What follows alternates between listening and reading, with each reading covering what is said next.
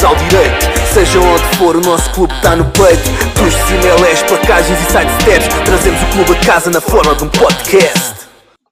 Olá a todos, bem-vindos de volta aos nossos eh, queridos podcasts do Primeiro Direito. Eh, hoje temos eh, um convidado de renome, um excelentíssimo convidado. Já tínhamos tentado trazê-lo na primeira season por impedimentos, não conseguimos. E temos aqui hoje uma entrevista também a, a seis mãos, uh, além das mãos do nosso próprio convidado, que são os dois filhos do, do nosso convidado.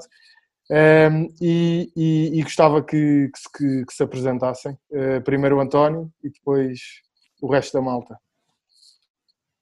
António Mota, estou no primeiro direito e estou aqui à, disposição, à vossa disposição para, para tudo o que for necessário. Boa. João Diogo Mota, estou aqui no primeiro direito. Bernardo Mota, estou aqui no primeiro direito a ver se entalamos aqui um bocadinho o velho. Olha, antes de mais, reforçar eh, algumas palavras que disse em off, mas uh, reforçar eh, o nosso agradecimento de toda a malta que está aqui por trás do podcast e garantidamente de toda a gente do direito, um, em, ao António por ter aceito este convite e ao Bernardo e ao João Diogo pela ajuda que deram para que isto fosse possível, ainda não em confinamento, mas ainda com alguns cuidados. Obrigado nós pelo convite. E, e, que bom, e que bom estarmos aqui. Olha, eu trago aqui algumas perguntas. Uh, a primeira era que, que, falasse, que o António falasse aqui um bocadinho sobre quem é uh, e, e, o que faz, uh, ou o que é que fez, ou, ou seja, um bocadinho as pessoas perceberem um bocado quem é o António pessoalmente e depois entramos aqui no, no que foi o seu trabalho no direito, aqui com a ajuda dos, das pessoas que melhor o conhecem. Muito bem. Uh, sou economista e uh, neste momento atingi já a fase da reforma. Estou reformado e calmamente, com a vida, tenho 74 anos, e, mas continuo com o bichinho do rugby, sempre ligado ao rugby. Já vai desde. Isto começou em 66. Boa, eh, podemos já passar, podemos já passar para o tema, para o tema rugby, que é, que é um bocado, eh, se calhar aqui focar mais no que, é, no que foi a sua carreira como dirigente. Eh, nós sabemos aqui, e também para enquadrar um bocado as pessoas, o António, como jogador, uh, fez parte da equipa de económicas, como economista que é, ehm, na equipa da faculdade e depois entra no direito uh, através do seu sogro e se calhar começar aí um bocado quem é o seu sogro, para quem não sabe, e, e porque é que entrou no direito e depois toda a história uh, e depois nós vamos interrompendo, portanto não há, não há. Ok, muito bem. Então em 66, já no primeiro ano da faculdade, por influência de uma amiga, namorada, futura mulher, fui ter uh, direito. Pá. E era filha do Dr. América Tano Nunes, um dos fundadores do Grupo Esportivo Direito. Pá. Tive há um ano em Direito e no ano seguinte, entretanto, durante esse ano, joguei nos campeonatos universitários por económicas e no ano seguinte acedi a um convite e fiz parte de uma, de uma equipa para reativar o reino de económicas. E assim conseguimos, pá, económicos ainda teve uh, alguns anos para lutar a jogar, pá, eh, até com bons resultados. E, entretanto, em 71 fui para a tropa e, e, e só voltei em finais de 73, depois da sua abril, 25 de abril, e há um período ainda me afastei um, pouco por vicissitude do cotidiano eh, do rugby.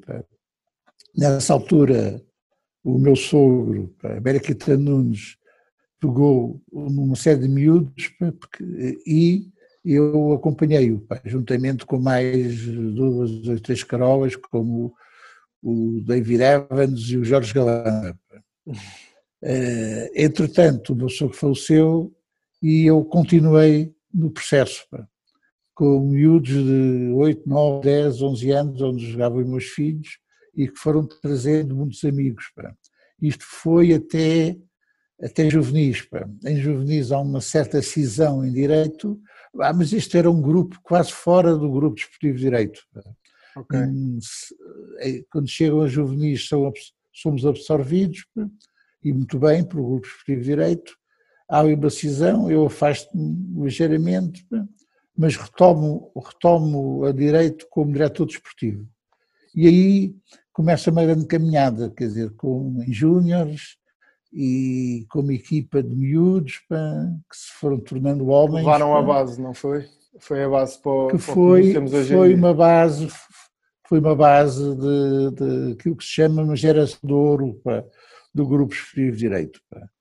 Uh, em 80, em, chegamos à segunda divisão, subimos à primeira divisão, logo no primeiro ano uh, não ganhamos o campeonato, ficamos execo com, com o técnico. técnico. E a partir daí foi sempre a subir. Uh, já agora posso, uh, neste período, fazer referência a três momentos para mim capitais para do, da evolução da equipa. Uhum. Primeira época, um jogo em Coimbra, em que a, a Académica é a campeã nacional e ibérica, foi dizimada por direito, para perder 48-24, os seus melhores jogadores ficaram arrumados até ao, fim da, até, ao, até ao fim da época pela dureza do jogo e mais nada. O segundo, foi, e aí houve o quick, o quick da, da equipa. Uh, o segundo momento, naturalmente, foi primeira, o primeiro campeonato, pá. ganho no ano seguinte na Tapada, pá. É, foi um marco histórico. Pá. E o terceiro momento pá, foi a nossa primeira deslocação a disputar a Taça Ibérica em Valladolid, que ganhámos contra todas as expectativas e ganhámos o jogo. Porque de facto era uma equipa que, de amadores, mas que treinava praticamente todos os dias, pá, com uma atitude pá, fundamental. Pá.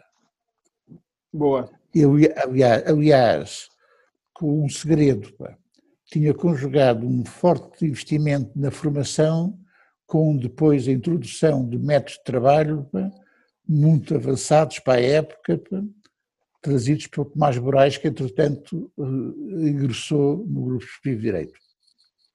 Voltando aí um bocado atrás, João Diogo e Bernardo, querem nos falar um bocado sobre esta altura eh, que o vosso pai vos acompanhou tão, tanto e tão bem, e a todos os jovens que foram à base, falarem um bocado sobre essa altura das vossas memórias eh, eh, que têm como, como crianças na altura e não tanto visto cá de cima, eh, e falarem-nos de alguns nomes claro que, sim. que tenham estado aí convosco. Uh, lembro perfeitamente, desde, desde os primeiros dias, uh, ser acompanhado pelo meu pai.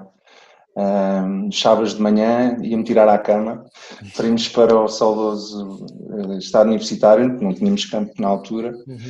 Um, e o meu pai sempre fez parte da minha vida do rugby e dos meus amigos.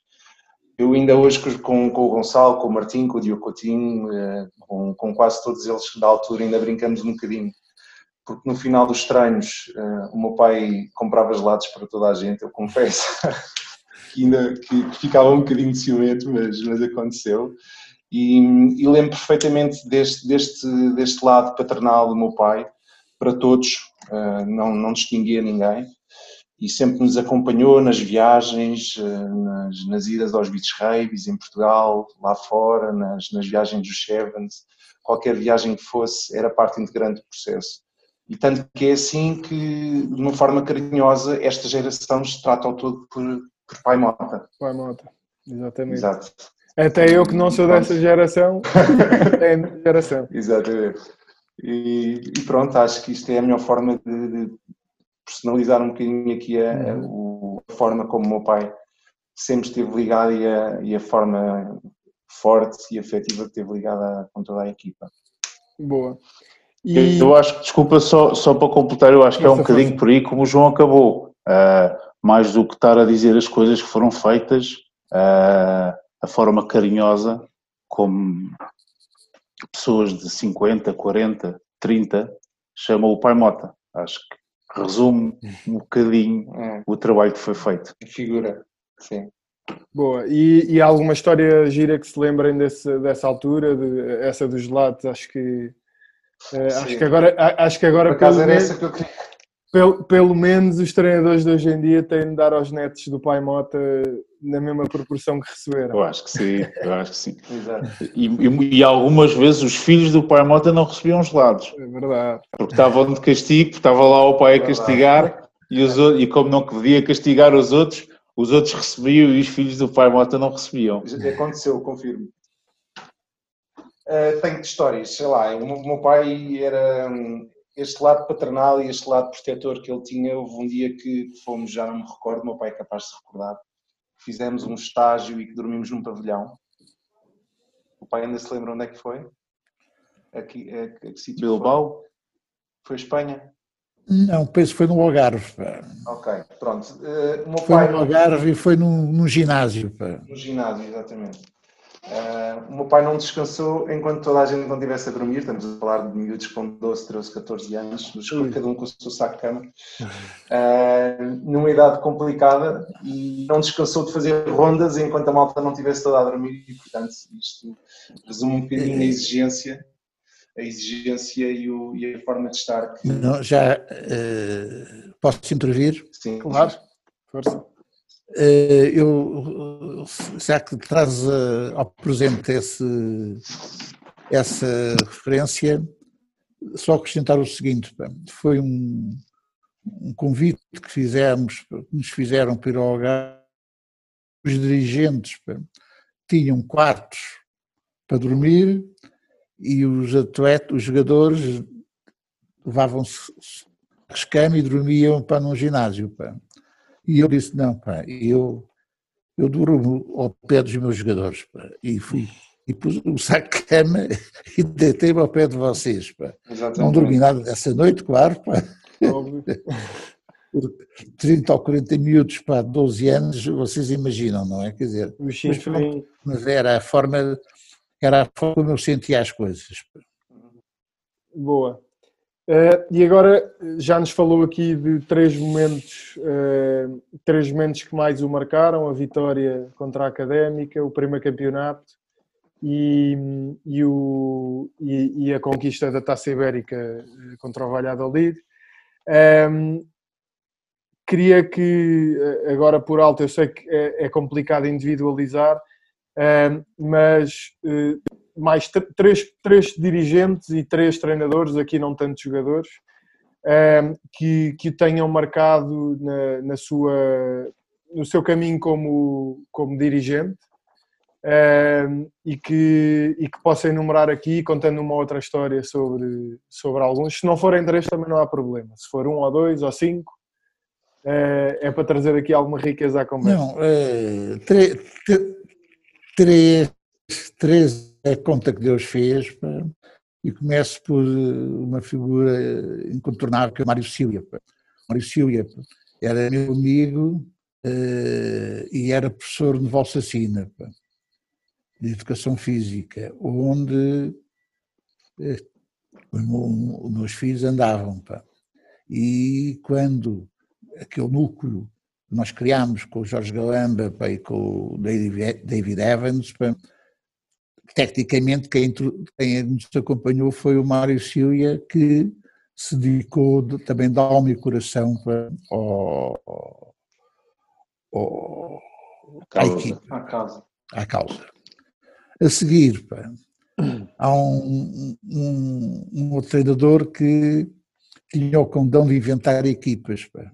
Ou seja, quando o direito passou uma fase muito, muito má, pá, muito de desgraça, pá, de donos, pá, praticamente sem jogadores, pá, houve um, um treinador que, eh, que é meu amigo, pá, e que inventava equipas, pá, e punha equipas a jogar para pelo menos a darem luta, que era o João Silva e Cunha. E no fim, terceira referência, pá, incontornável também, quando nós damos o salto para a caminhada dos Sérgios, pá, o Tomás Moraes veio de Cascais para direito, pá, ainda apanhou uma última época de júniores do, do direito, mas depois foi aquela caminhada de uhum. séniores para, uh, com os miúdos. E essa, Aliás, essa, vinda, essa vinda veio pela sua mão, certo? Pelo que sei. Uh, sim, veio. Uh, eu conhecia, eu dava-me com o presidente do Cascais, o Nisha Vilar Gomes, e conhecia o potencial pá, do Tomás, pá, e no momento em quase descartado de Cascais, eu aproveitei a oportunidade e convidei-o. E em boa hora o fiz, porque introduziu um rigor e um método trabalho do, do, do, grupo que não era não conhecia até a altura. Aliás, eh, por, um, por um patrocinador nosso, pá, o grupo interposto, duas carrinhas, duas carrinhas que estavam quase à minha disponibilidade e todo o verão corríamos Portugal do ES a OES e Espanha também para fazermos os beats rugby e os, e os sevens. Pá. Era, não, não parávamos. Pá. Isso deu uma, um espírito a, a, a este grupo de miúdos, pá, já de, de homens, que quando chegamos da segunda divisão à primeira, ficou tudo um pouco surpreendido com o salto uh, que estava a acontecer. Quer dizer, a minha equipa que veio da segunda divisão e por um triz não, não ganha o campeonato. É incrível que, que quase todas as pessoas que nós já entrevistámos dessa geração, uh, seja pessoas uh, que, já, que já estavam a acabar carreiras, malta da geração dos seus filhos que, que estavam a começar, que dão muita importância eh, que se calhar as gerações hoje em dia eh, não, não percebem a importância do que foi o Beach Rugby e do que foram os torneios de Seven. Não só para o desenvolvimento técnico, mas também para a criação de, um, de uma família mais conjunto. Exatamente. Sim. Exatamente, exatamente. E que sempre essa geração, mesmo na minha geração e nas abaixo, sempre puxaram muito e que nós nunca percebíamos bem porquê. Que era eh, porque aquilo, ok, era só um torneio de beach rugby, era muito agir ser campeão de beach rugby, mas nós queríamos era ser campeões de, de 15. Não, mas, uh, mas é, é incrível. São, Exatamente. As coisas não são incompatíveis, completam-se. E já agora eh, também acrescentar mais uma coisa que é o seguinte: este espírito que se criou uh, foi um investimento extraordinariamente rentável. Pá. Porque, por exemplo, hoje em dia, três elementos da direção do clube são ex-jogadores dessa época. E todo o corpo técnico, praticamente todo o corpo técnico de direito é jovens que vêm uh, dessa época. Foi, foi uma geração que não foi só jogadores, está a fazer dirigentes e treinadores, o que é extremamente importante. É para a sustentabilidade. Foi, foi uma geração foi uma geração profícua. Pá. É verdade. Não foi, dor, não foi dor só nos títulos, mas também no, na sustentabilidade do clube. Exato. Muito bem, exatamente. Muito bem. Ehm, e passando aqui para os dirigentes, já falámos dos treinadores, eh, queria referenciar alguém. Nos, nos três dirigentes que já. Uma figura incontornável, para que é o Dr. Miguel Ferreira, que foi a pessoa que, contra ventos e marés, conseguiu o campo de Monsanto, que é uma coisa absolutamente fundamental. E que, quando eu assumi as funções de, de ao diretor desportivo, melhor dizendo, eh, me deu carta branca para tudo e dizia dizia nós comunicamos por sinais de fumo. Eh, bastava olhar um para o outro para sabermos como as coisas estavam a acontecer. Claro que os resultados também ajudavam, naturalmente. Uma grande é? confiança, claro. Exa exatamente. Pá. É, mais recentemente, pá, é, penso que o Luís Filipe Moraes pá, tem feito pá, uma boa obra de, de, primeiro a nível de abatimento de todo o passivo do clube e depois também com uma reformulação do espaço de Bom Santo com a introdução do, do pádel e do futebol de salão do, do Paris Saint-Germain e não para, pá, está sempre com coisas, etc e, tal. Campo. E o segundo campo? E o segundo, claro, o segundo campo, mas feito com já resultado de, de receitas. De, sim. Exatamente, pá, que hoje em dia é extremamente importante na medida em que, perante o momento de crise que nós neste momento temos, eh, essas receitas salvaguardam o mínimo de funcionamento do clube. E a outra coisa já agora, a direito não está a perder o seu nível competitivo, porque desde sempre, ou desde muitos últimos anos, abdicou de ter jogadores estrangeiros e só tem jogadores portugueses feitos por nós, feitos na nossa casa, na, na cantera, e que eh, põe uma equipa competitiva, coisa que muitas vezes outras equipas que estavam habituadas a, a ter estrangeiros estão a sofrer porque atrasaram-se na formação, ou darem hipóteses a jovens a jogarem.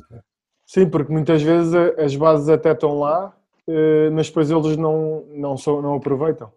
Eh, as equipas não, até são campeãs e criam bons jogadores.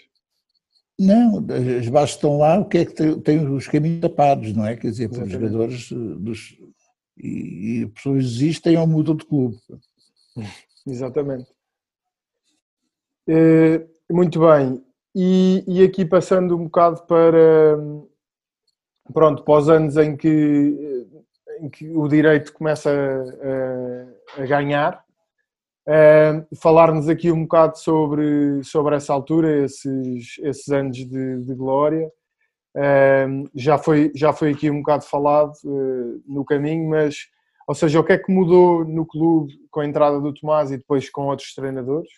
Ou seja, isso, houve aquele ponto de viragem, mas o que é que permitiu e porque é que o direito, porque é que o direito fez diferente na altura para ser uma coisa sustentável e não ser, ok, subimos, temos aqui esta geração, eh, mas se calhar estas pessoas têm profissões, têm, eh, podem não ter tanta flexibilidade, ou seja, quais foram os, os, os fatores críticos de sucesso? Para termos ainda hoje, ok, eh, porque não se mede só por títulos, mas fomos consecutivamente muitos jogadores nas seleções, se calhar até poríamos mais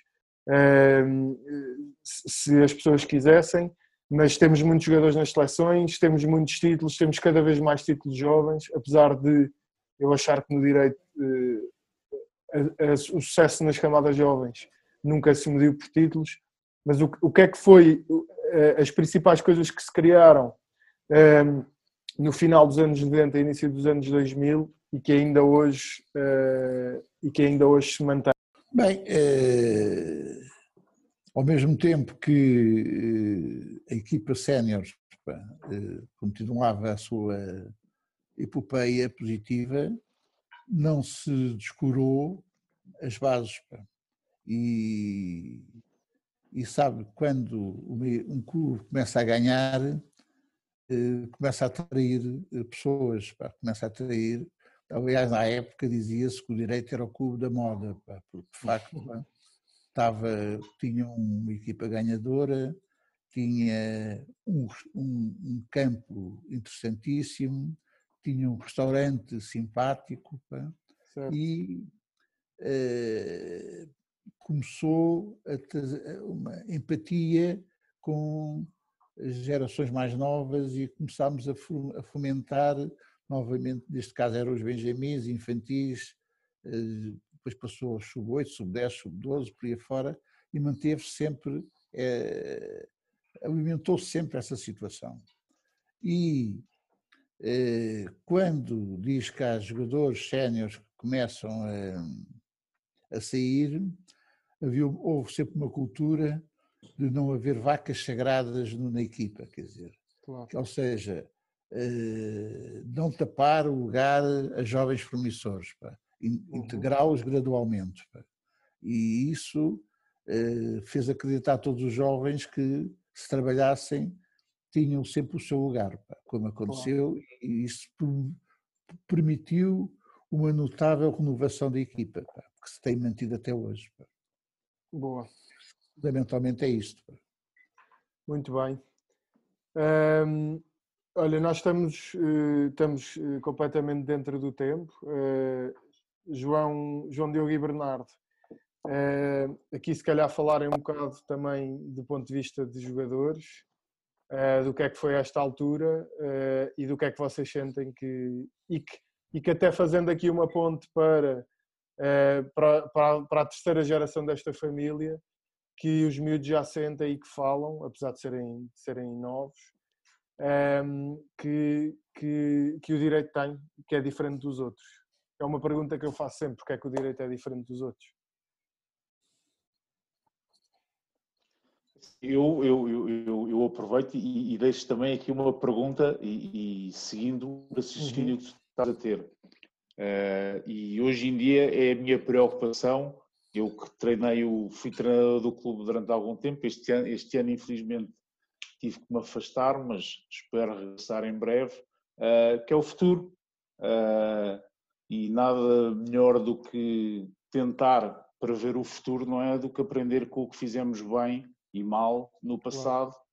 Uh, e perguntar aqui ao Pai Mota como é que vê o futuro do clube, o futuro para os seus netos dentro do clube uh, e para onde é que caminhamos dentro da sua experiência. Estou? Estou a ouvir, estamos a ouvir. Penso que o futuro é risonho. Eu, eu desde há uns anos, esta parte, dou a minha colaboração ao Grupo de Direito como diretor de equipa das equipas onde os meus filhos eram, são treinadores, e este ano, por exemplo, estou como diretor de equipa eh, do Sub-16, com duas vantagens.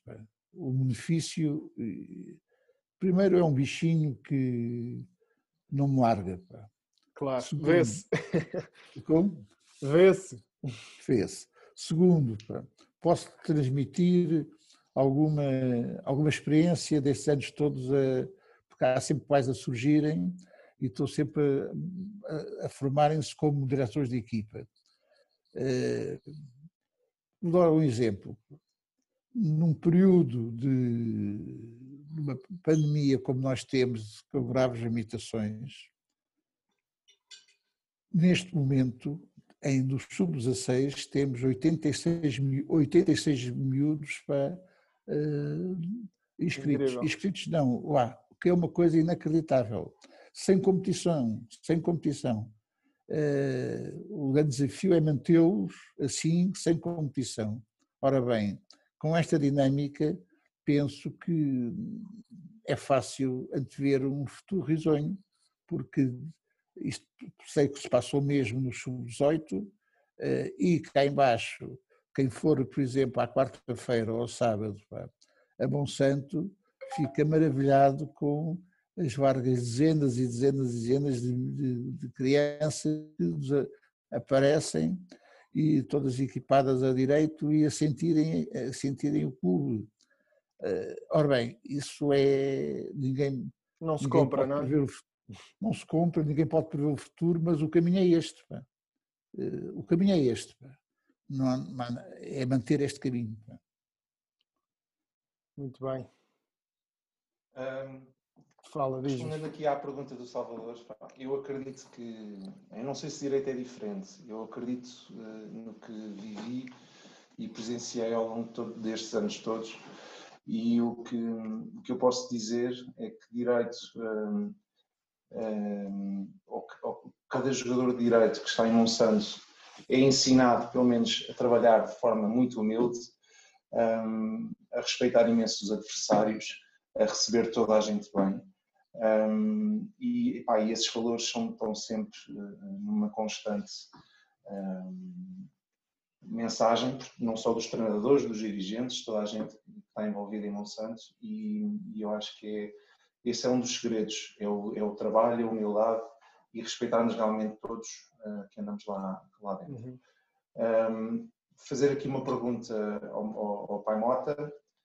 Uh, mesmo agora em termos de pandemia, podemos ver o, o pai em Monsanto sentado, de máscara, uh, a recolher as presenças dos jogadores, a medir as temperaturas, podemos dizer que Monsanto dá um bocadinho da, da, sua energia de vida? Ou, ou o, que é que, o que é que ainda precisa, o que é que retira neste momento de, de, das suas idas a Monsanto? São fundamentais. São, são um bocado o sal também da minha vida. É uma coisa que chama, eh, é intrínseco e de facto eh, sinto muito bem. Sinto muito bem e faz muito bem ao ego. Já agora, em relação a um, um tema que estão a falar da diferença de direita em relação aos outros clubes, eu sinceramente não sei se somos diferentes, pá, porque não conheço os outros clubes, portanto, na sua gênese. Agora, o que eu sei é qual é o nosso caminho, eu sei quais são os nossos princípios, quais são os nossos valores, pá, e fazemos todos os esforços para não nos desviarmos desses princípios e desses valores. E se os mantivermos, pá, o futuro é nosso. É só o que eu posso dizer. E que eu acredito. Claro. Olha, e assim fechamos. Uh, queria agradecer mais uma vez a presença de todos. Obrigado. Uh, e o esforço que fizeram. Muito obrigado. E agradecer-lhe a si, Pai Mota, por, por continuar connosco no direito e a, e a inspirar tantas gerações. Uh, e agradecer aos seus filhos pela ajuda e pela, pela participação. Obrigado. Obrigado. Obrigado. Até sempre. Até. Bem-vindos ao direito. Seja onde for, o nosso clube está no peito. Dos CMLS, placagens e sidesteps. Trazemos o clube a casa na forma de um podcast.